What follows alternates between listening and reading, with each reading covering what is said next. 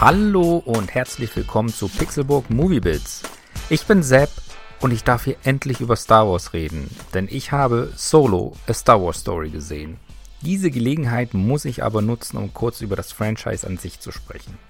Als Star Wars-Fan hat man es ja nicht so leicht. Erst lernt man als Kind die Saga kennen und lieben. Dann kamen die Prequels, bei denen man sich irgendwann eingestehen musste, dass sie nicht so wirklich gut sind. Mittlerweile wurden auch Episode 4 bis 6 verschlimmbessert und die Originale waren nicht mehr verfügbar. Die Hoffnung auf die drei Sequel-Episoden wurden einem auch genommen. Und trotzdem hängt man an diesen Märchen. Darum war es natürlich großartig, als Disney sämtliche Rechte gekauft und neuen Stoff angekündigt hat. Nicht nur, dass die Saga endlich vervollständigt werden sollte, nein, es sollte auch Spin-offs geben. Klang erstmal gut. Dann kam endlich The Force Awakens und alle Ängste vor Enttäuschung waren dahin. Ich fand den Film großartig, mit Gänsehaut, Tränen und Euphorie. Es gibt Leute, die werfen Abrams vor, zu viel auf sicher gespielt zu haben. Aber das ist mir egal, denn der Film hat dann trotzdem sehr viel Spaß gemacht.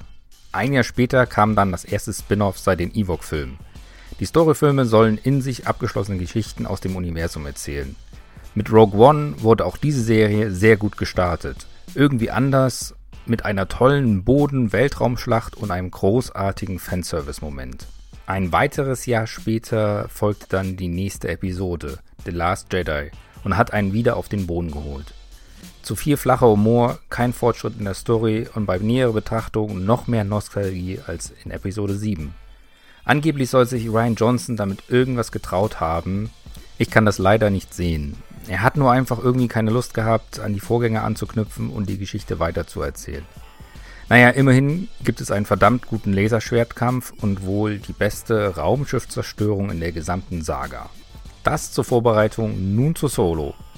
Ich möchte nicht allzu viel zu der Story sagen, denn dann müsste ich wahrscheinlich auch auf Details eingehen und würde einiges verraten. Nur so viel, Han Solo kommt in diesem Film zu allem, was man mit ihm verbindet. Sein Blaster, Chewie, Lando, den Falken und auch der Kessel Run wird abgehandelt. Das geht auch teilweise sehr schnell.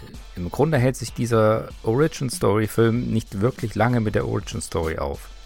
Womöglich hätte man für all diese Versatzstücke einen einzelnen Film machen können, aber ich weiß auch nicht, ob das dem Ganzen gut getan hätte. So ist es aber irgendwie auch nicht perfekt.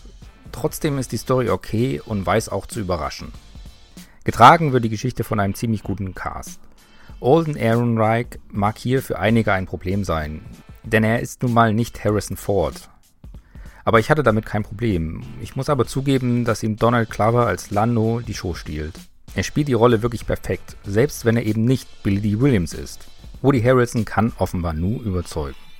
Aber auch Emily Clark, Phoebe Waller-Bridge im Übrigen wieder mal ein Druide, an den man sich erinnern wird. Oder Paul Bettany stehen ihm nichts nach. Was mir tatsächlich nicht so gut gefallen hat, waren die Action-Szenen. Diese sind oft einfach zu hektisch. Man verliert schnell den Überblick. Wenige Schnitte und eine stabilere Kamera hätten hier wohl gut getan. So ist es ein wenig schade um die guten Set-Pieces bzw. Szenen, die man nicht so richtig genießen kann. Ansonsten liefert der Film audiovisuell erwartungsgemäß ab. Mir haben Settings und Aliens sehr gut gefallen. Solo startet leider nicht unter den besten Voraussetzungen. Einerseits nimmt die Begeisterung über neue Star Wars-Filme an sich ob der hohen Frequenz stark ab. Andererseits ist die Enttäuschung über die letzte Episode nur ein halbes Jahr alt. Dann das schwere Erbe. Wir haben Han Solo ja nun mal damals recht jung kennengelernt. Und die Fußstapfen von Harrison Ford sind einfach riesig. Dazu kommt, dass diese Star Wars Stories auch irgendwie nur nice to have sind aber nicht wirklich nötig. Es braucht nicht für alles eine Erklärung. Darum sollten diese Filme auch wirklich, wirklich gut sein und irgendwie das kleine Fanherz berühren. Sonst fehlt einfach die Daseinsberechtigung. Bei Solo ist das schwierig. Es will nicht so recht klicken. Vielleicht ja beim nächsten schauen. Immerhin hat Ron Howard einen echt guten Western im Star Wars Setting geschaffen.